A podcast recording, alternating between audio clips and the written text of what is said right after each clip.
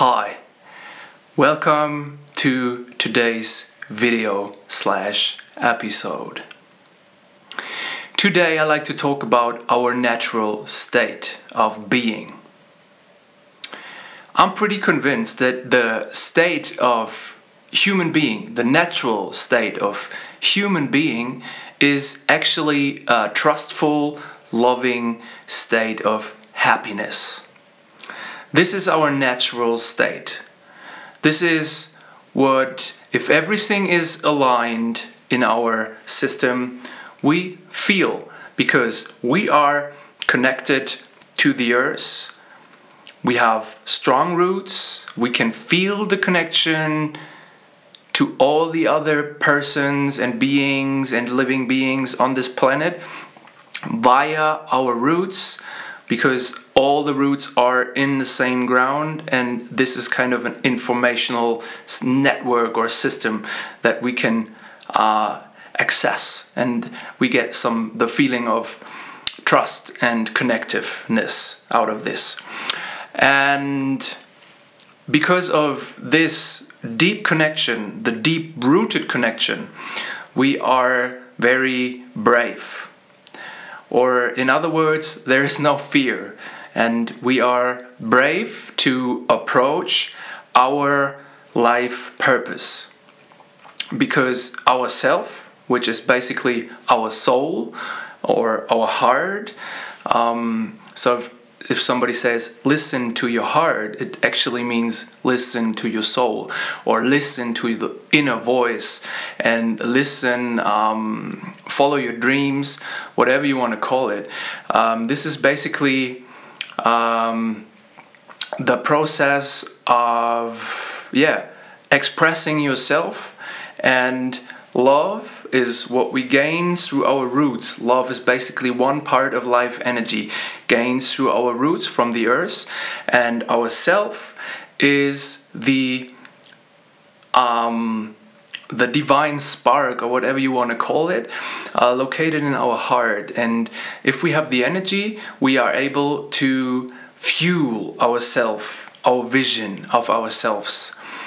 And this vision becomes real when we start to bring our vision into our thought process into the external world.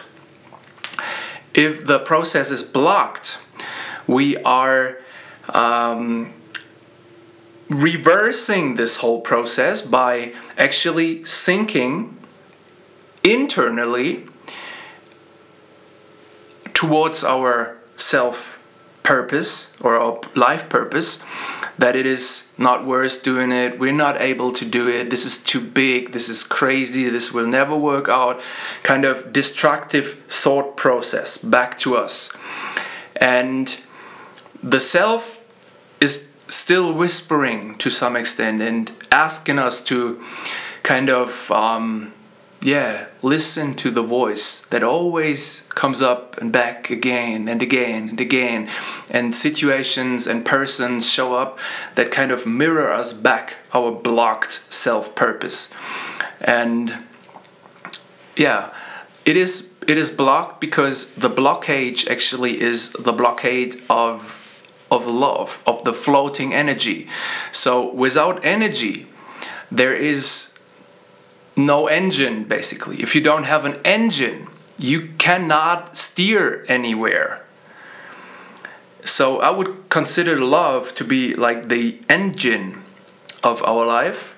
The self is actually the steering wheel, or more like an autopilot, actually.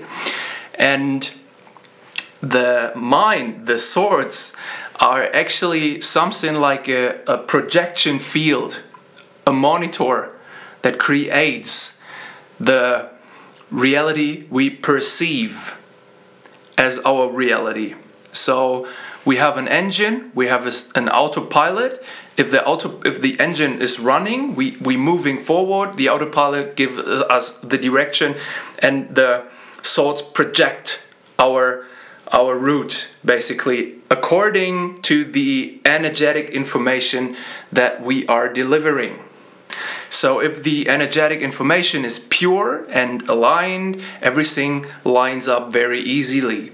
If the energetic information is blocked, um, love and destructive energy fields making our body very upset and very destructive and keeping us in a, in a panic modus uh, in a in an um, yeah in an alarm state all the time everything is very destructive and very confused and mixed up so we don't have a clear signal and a, not if the signal is not clear, everything is like a bit of this, a bit of that, a bit of here, a bit of this, a bit of that. And we actually attract people that have the same problem as we have. So this is like a circle that spins and spins and spins um, exactly uh, till the moment when we are able to open the source of love within, which is basically starting our engine. All right? So everybody should, especially this time, everybody should start their engine. Get ready and get pick up your your vision, start the autopilot and create what you are here for. This is it for today. I hope I see you, hear you tomorrow. Bye.